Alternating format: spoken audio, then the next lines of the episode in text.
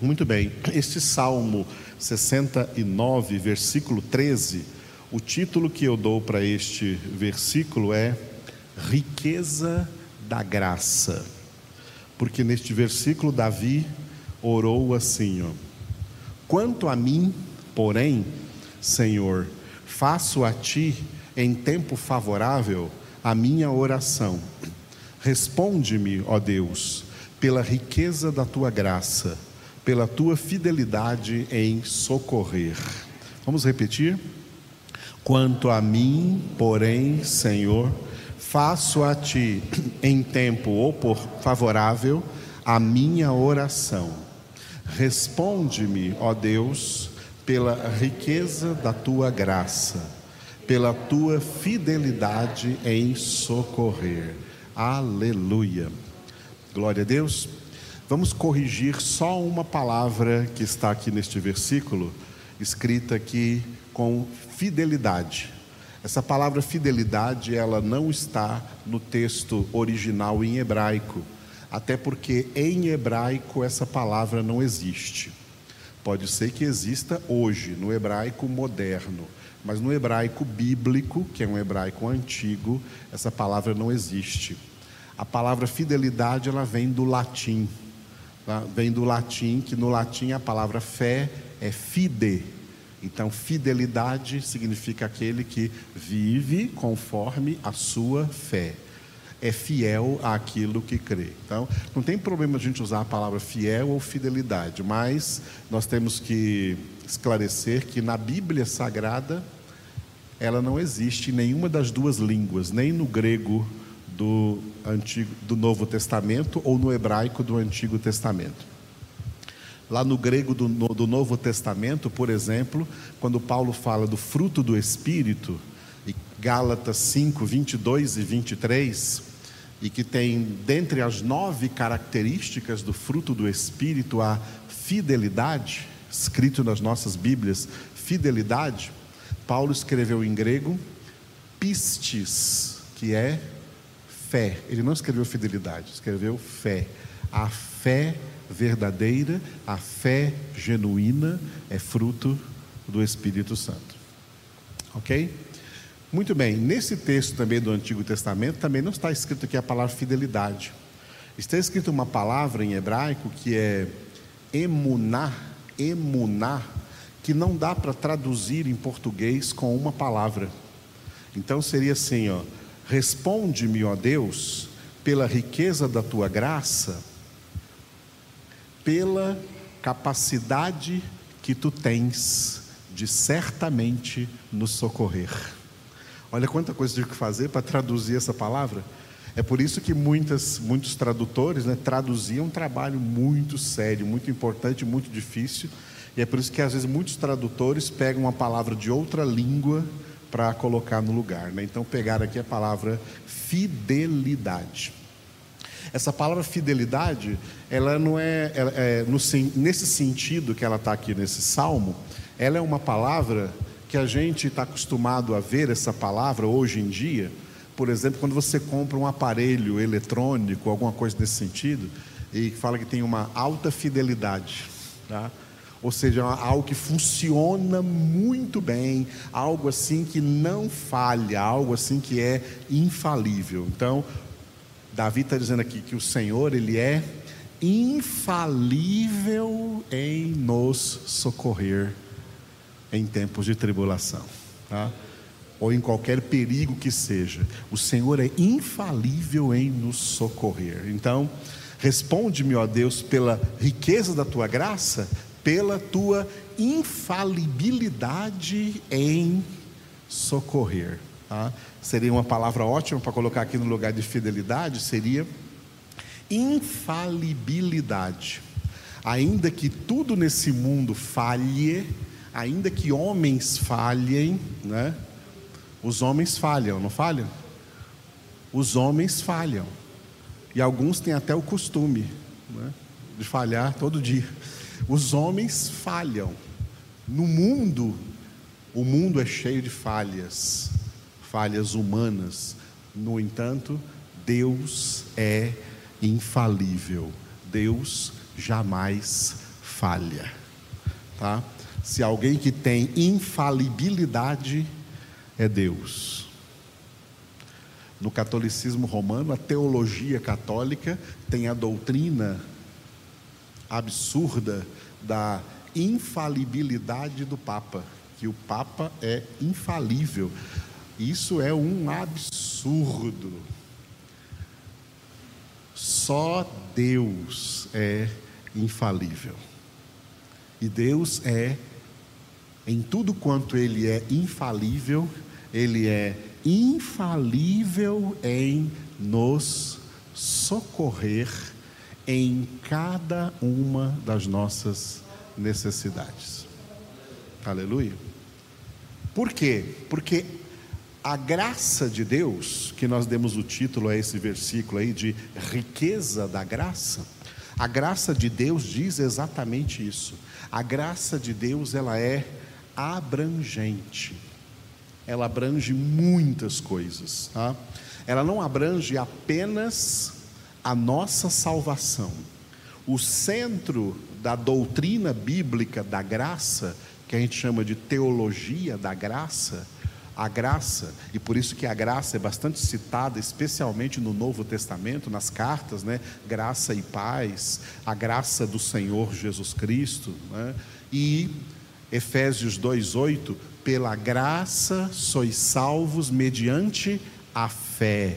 E isso não vem de vós, é dom de Deus. Ah, pela graça. A graça é uma palavra que resume o ato de Deus dar seu filho unigênito, como está em João 3,16. Graça é dádiva, graça é dar. Deus deu seu filho unigênito, Jesus Cristo, para que todo que nele crê não pereça, mas tenha a vida eterna. Essa graça, ela é riquíssima. O que Deus nos deu foi o seu maior tesouro.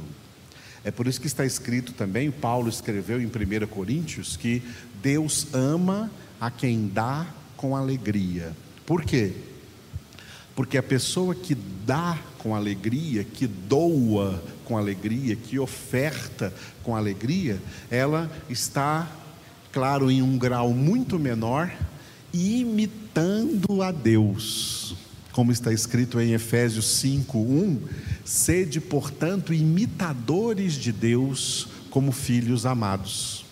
Se como filhos temos que ser imitadores de Deus, um dos pontos em que nós também temos que imitar a Deus é no ato de dar no ato de doar, no ato de ofertar. Imitadores de Deus. Já imaginaram se Deus fosse mesquinho, se Deus fosse pão duro, se Deus dissesse assim: Ah, eu não vou dar o meu filho para salvar essas pessoas aí, não. Essas pessoas aí não valem o meu filho. O meu filho vale muito mais do que essas pessoas. Eu não vou dar o meu filho para essas pessoas aí, não. Já pensaram se Deus, já, já imaginou se Deus pensasse assim?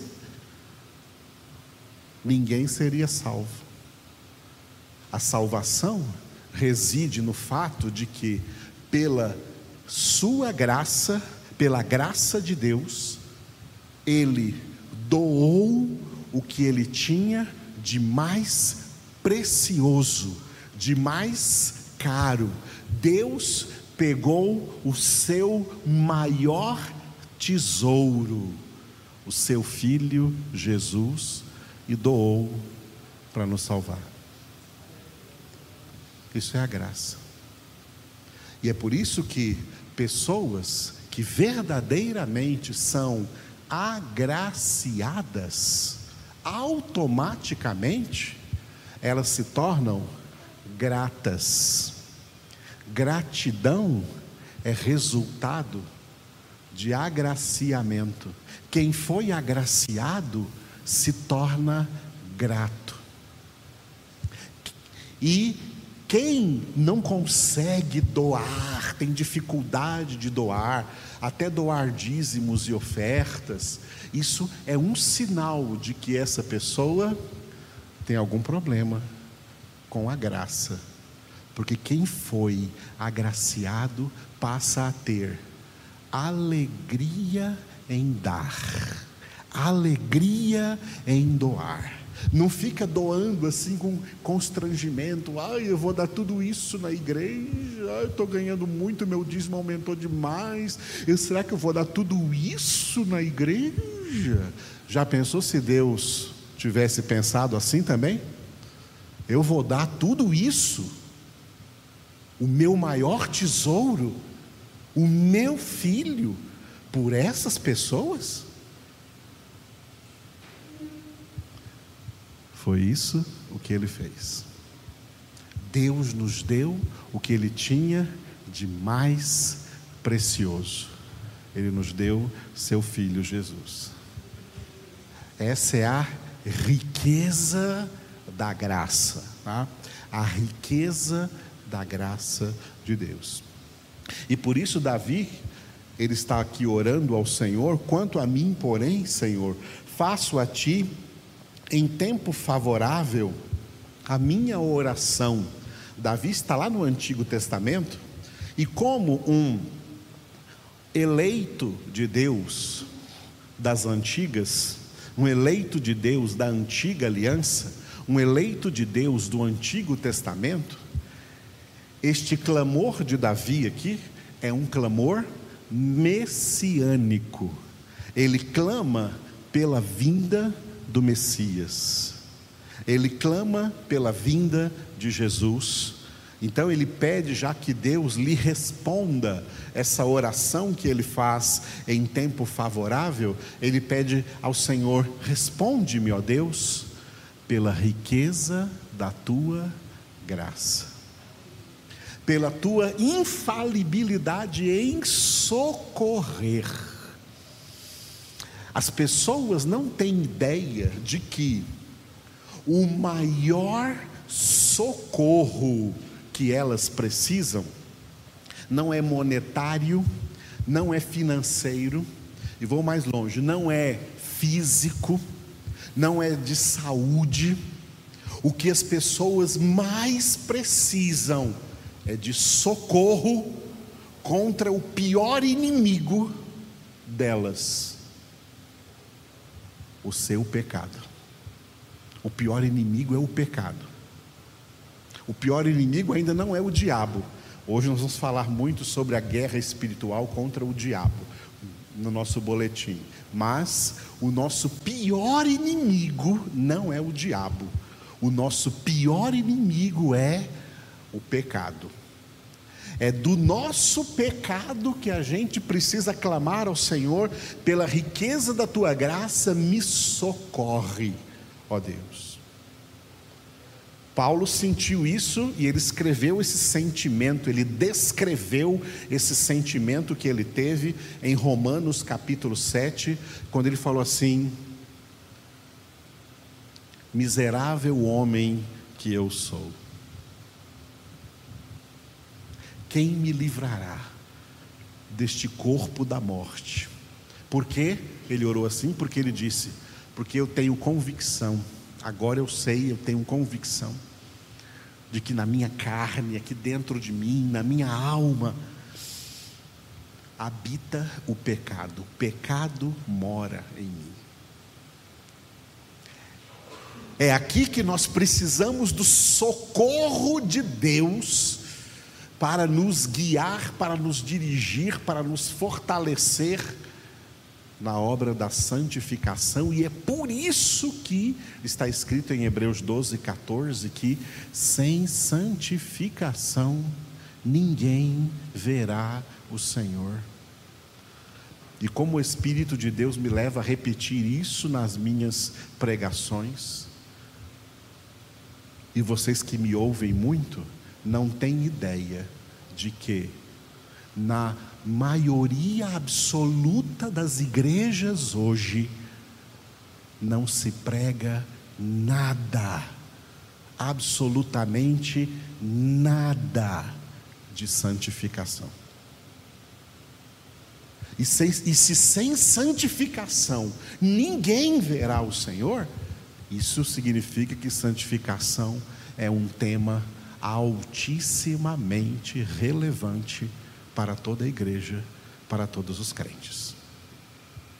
Que na sua maioria estão confortáveis, estão conformados com seu estado, do jeito como estão, e acham que não precisa de grandes coisas mais, acham que a conversão é um fim em si mesmo, e pararam na conversão, e daí para frente não cresceram mais, não desenvolveram mais, não desenvolveram a salvação. Que pena. E como nas igrejas não se fala de santificação, só se fala de coisas muito menos relevantes, as pessoas continuam achando que está tudo bem com elas e só vão ver, a maioria delas só vai ver que não está nada bem quando morrem e vê que a sua alma não vai para o paraíso e ao invés de ir para o paraíso, a sua alma vai para o inferno. Tem muitas almas de crentes hoje no inferno dizendo: como é que eu vim parar aqui? Eu não me preocupei com a minha santificação. Eu achei que estava salvo, eu achei que estava tudo bem. Essas mesmas almas, muitas dessas almas, quando forem ressuscitadas na segunda ressurreição, a ressurreição dos ímpios, ganharem seus corpos e comparecerem diante do juízo do grande trono branco, são essas almas que vão dizer para o Senhor: Senhor, Senhor, o que nós estamos fazendo aqui no juízo? Nós profetizamos em Teu nome em teu nome expulsamos demônios, em teu nome fizemos muitos milagres. O que, que nós estamos fazendo aqui? Aí a resposta de Jesus virá: Vocês estão aqui, sabe por quê? Porque eu nunca conheci vocês, obreiros da iniquidade. Isso, irmãos, é muito sério. Isso tem que nos fazer tremer por dentro. O apóstolo Paulo tremia por dentro e por isso ele disse em 1 Coríntios 9: Eu castigo o meu corpo e o reduzo à servidão, para que depois de eu ter pregado a outros, não venha eu mesmo a ser desqualificado. E também ele exortou em Filipenses 2,12: Irmãos, desenvolvei a vossa salvação com temor e tremor. Temor e tremor de quê? De perder essa salvação. De perder essa salvação. De vez em quando, como professor, algumas pessoas vêm perguntar para mim, pastor, fala para mim uma coisa. A gente ganha salvação e nunca mais perde, ou a gente ganha salvação e pode perdê-la? Qual das duas teologias estão certas? Eu falo assim: as duas teologias estão certas. Tem gente que ganha salvação e perde salvação. E a Bíblia nos conta muitos exemplos. E tem gente que ganha salvação e jamais perde salvação. Quem é que não perde salvação? Aquele que persevera até o fim na sua santificação. Porque o que nós não podíamos fazer, Deus enviou Jesus para fazer em nosso lugar. Repetindo, o que nós não podíamos fazer pela nossa salvação, Deus enviou Jesus para Ele fazer em nosso lugar. Foi aí que a graça superabundou, por isso eu coloquei como referência deste versículo Romanos 5,20. Romanos 5:20, onde está escrito: "Onde abundou o pecado, superabundou a graça". Repita comigo essa frase. Onde abundou o pecado, superabundou a graça. Aonde que a graça foi superabundante? Na doação que Deus fez do seu filho. A doação que Deus fez do seu filho foi superabundante graça. Mas sobrou para nós que recebemos essa superabundante graça, sobrou para nós uma responsabilidade. E essa responsabilidade é o que está em Hebreus 12, 14. Segui a paz com todos e a santificação, sem a qual ninguém verá o Senhor. Essa é a nossa responsabilidade. A nossa responsabilidade diante da riqueza da graça, a nossa responsabilidade diante de tão grande graça de Deus por nós é a nossa santificação. A luta, santificação é uma luta. Luta que está escrita em Hebreus 12, 4. Na vossa luta contra o pecado, ainda não tendes resistido até o sangue, quer dizer, até a morte. E por isso, repetindo o versículo da perseverança, que foi o que Jesus disse sobre salvação, sobre os que ganham e jamais perdem salvação, Mateus 24, 13. Aquele que perseverar até o fim, esse será salvo. Jesus fez questão de falar no singular. Por que, que Jesus não falou no plural assim? Ó, Aqueles que perseverarem até o fim, se estes serão salvos. Estaria correto se ele falasse no plural? Estaria, estaria correto se ele falasse no plural, é verdade.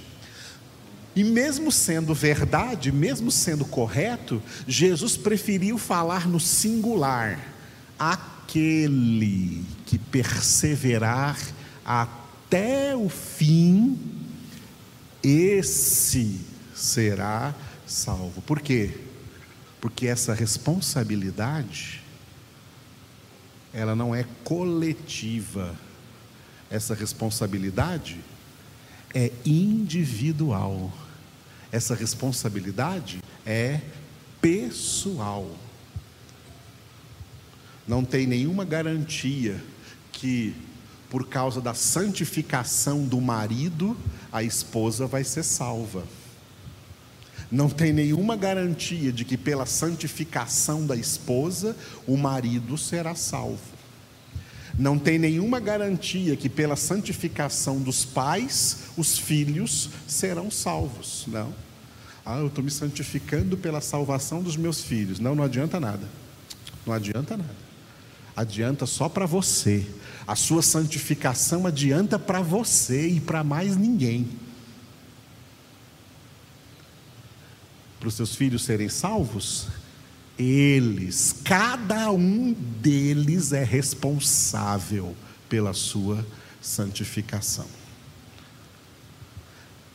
Ninguém ganha como herança paterna ou herança materna a salvação.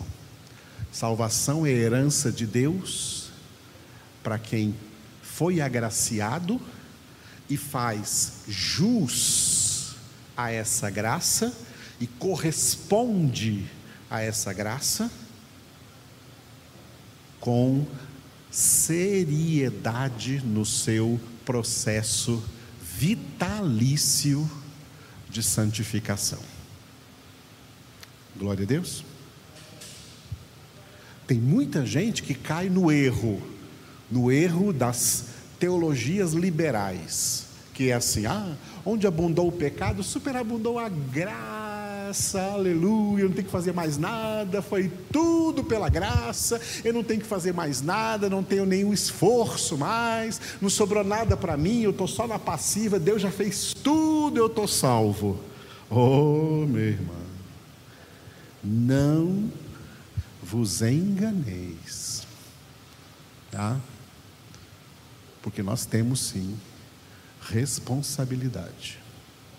E aquele que não assume a sua responsabilidade, ele começa por entristecer o Espírito Santo. E depois de começar por entristecer o Espírito Santo, ele vai chegar a apagar, extinguir o Espírito Santo da sua vida, e é isso aí é a perda da salvação. E é por isso só aquele que perseverar até o fim será salvo. Aleluia. Oremos juntos então ao Senhor agora. Aleluia.